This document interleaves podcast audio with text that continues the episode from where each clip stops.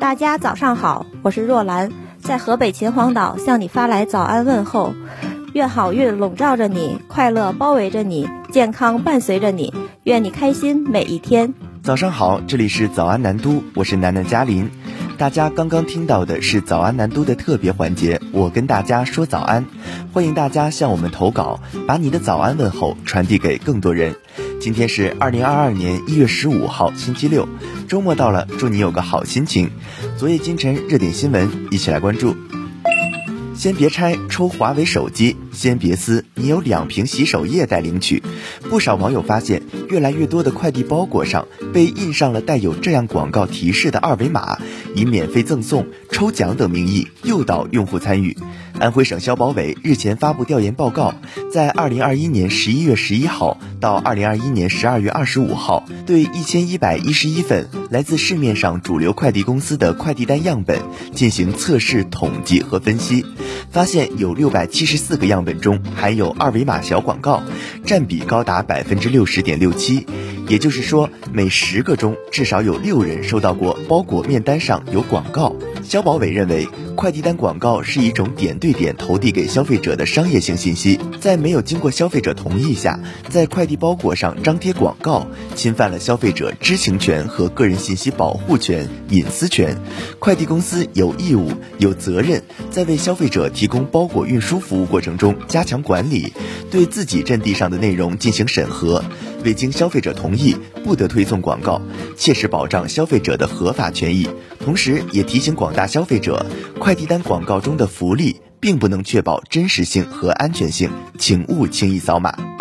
来关注热点新闻。近日，重庆江津一女子因三千五百元定金与婚纱店起纠纷，剪坏店家三十二件共计六万多元的婚纱，引发热议。事后，女子给婚纱店老板发信息称，自己当时太冲动，表示已经后悔。一月十四号，就婚纱损失赔偿问题前往派出所进行了二次协商。该婚纱店老板告诉记者，双方目前已经达成赔偿协议，女子赔偿店铺损失五万元，三千五百元定金依照前期双方协商的，依旧可用于女子生产后宝宝宴之类的布置。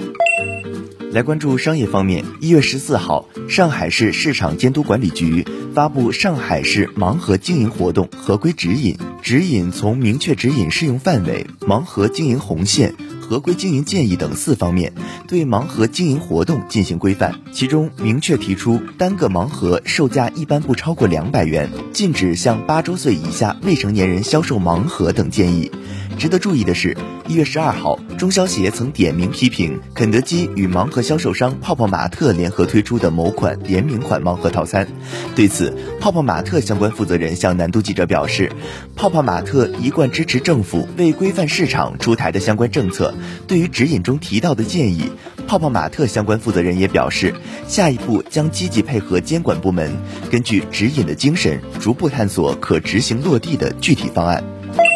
广东省市场监督管理局近日举办第二期广东省反不正当竞争执法大讲堂活动，发布了十二个反不正当竞争执法指导性案例。南都记者留意到，其中包括了沃尔玛中国投资有限公司虚假用户评价案。据介绍，山姆会员商店 APP 线上销售商品，在我的评价中，当用户未及时对真实交易的商品做出主动评价时，APP 后台系统则会自动默认五星好评，并将默认五星好评自动计算在好评率里进行展示，存在对商品的用户评价做虚假的商业宣传，欺骗误导消费者。违反了《中华人民共和国反不正当竞争法》第八条第一款的规定。根据《中华人民共和国反不正当竞争法》第二十条第一款的规定，执法机关责令其停止违法行为，处罚款三十万元。来关注体育热点。十四号，CBA 联盟针对辽宁男篮与广东男篮在十三号晚常规赛比赛过程中发生球员冲突事件开出罚单。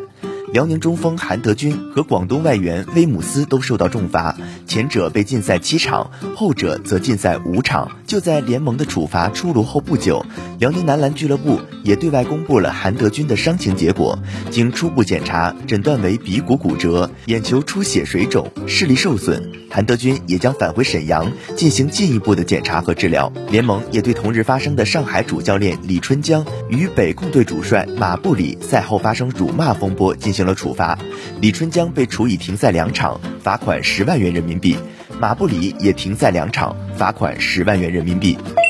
来关注国际新闻。两名伊拉克安全官员表示，至少有四枚火箭弹一月十三号袭击了位于巴格达戒备森严的绿区的美国大使馆，其中两枚落在了大使馆的院子里，另一枚落在了附近的一所学校，造成一名妇女、一名女孩和一名小男孩受伤。据悉，这些火箭弹是从巴格达的多拉社区发射的。美国大使馆配备了 CRAM 防御系统，可以探测并摧毁来袭的火箭弹、大炮和迫击炮弹。一月十三号的监控视频显示了该防御系统在大使馆遭遇袭击时发挥了作用，击落两枚。这次袭击是今年年初以来针对美国在伊拉克的一系列火箭和无人机袭击中的最新一次，时逢美国击杀伊朗将军卡西姆·苏莱曼尼和伊拉克民兵指挥官阿布·马赫迪·穆罕德斯两周年。据日本共同社报道，日本外相林方正十三号在日本记者俱乐部召开记者会时表示，驻日美军设施内的新冠病毒集体感染，有可能导致了疫情在周边地区扩大。林方正称，无法否认驻日美军有可能是原因之一。日本舆论普遍认为，驻日美军基于日美地位协定赋予的特权地位，疏于疫情防控，造成疫情外溢。威胁日本普通民众生命安全和健康，日本国内要求修改日美地位协定的呼声日渐强烈。日本首相岸田文雄六号公开否认有意修改日美地位协定。日美地位协定是日美双方根据《日美安全保障条约》对驻日美军和美军士兵法律地位作出规定的协议。该协定赋予美军很大特权，被称为美军在日的治外法权。自一九六零年生效以来，从未进行过修改。以上就是今天早安南都的内容。更多精彩内容，请关注南方都市报客户端。本栏目由南方都市报出品。